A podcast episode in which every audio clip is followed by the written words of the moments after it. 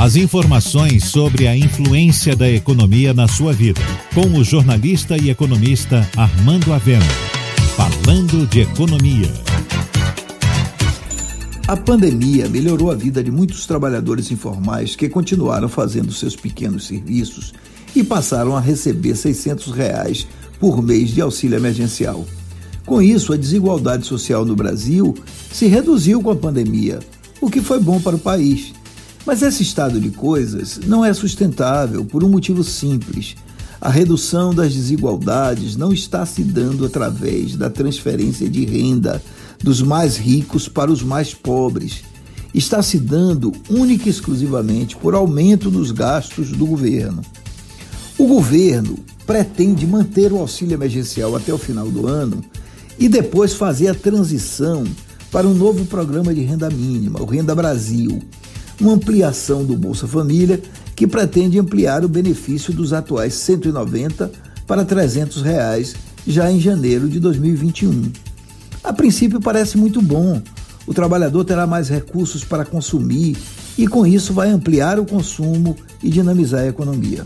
Mas eu sinto dizer ao ouvinte: já vimos esse filme e ele não tem final feliz. Tudo indica que, mais uma vez, a ampliação do programa de renda mínima vai ser custeado com aumento dos gastos do governo. E para isso será necessário furar o teto de gastos e ampliar a dívida pública, que já atingiu 85% do PIB e pode fechar 2020 em 100% do PIB. Será necessário mais impostos, mais despesas e o fim do filme é conhecido. Um voo de galinha que faz a economia crescer baseada no consumo, para logo depois se deparar com inflação alta, juros voltando às alturas, contas públicas descontrolada, produtividade despencando e tudo volta a ser como dantes no quartel de Abrantes.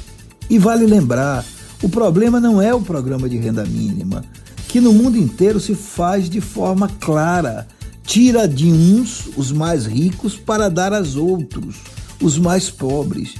O problema é que no Brasil se acha que o Estado é uma instituição etérea, capaz de criar dinheiro do nada.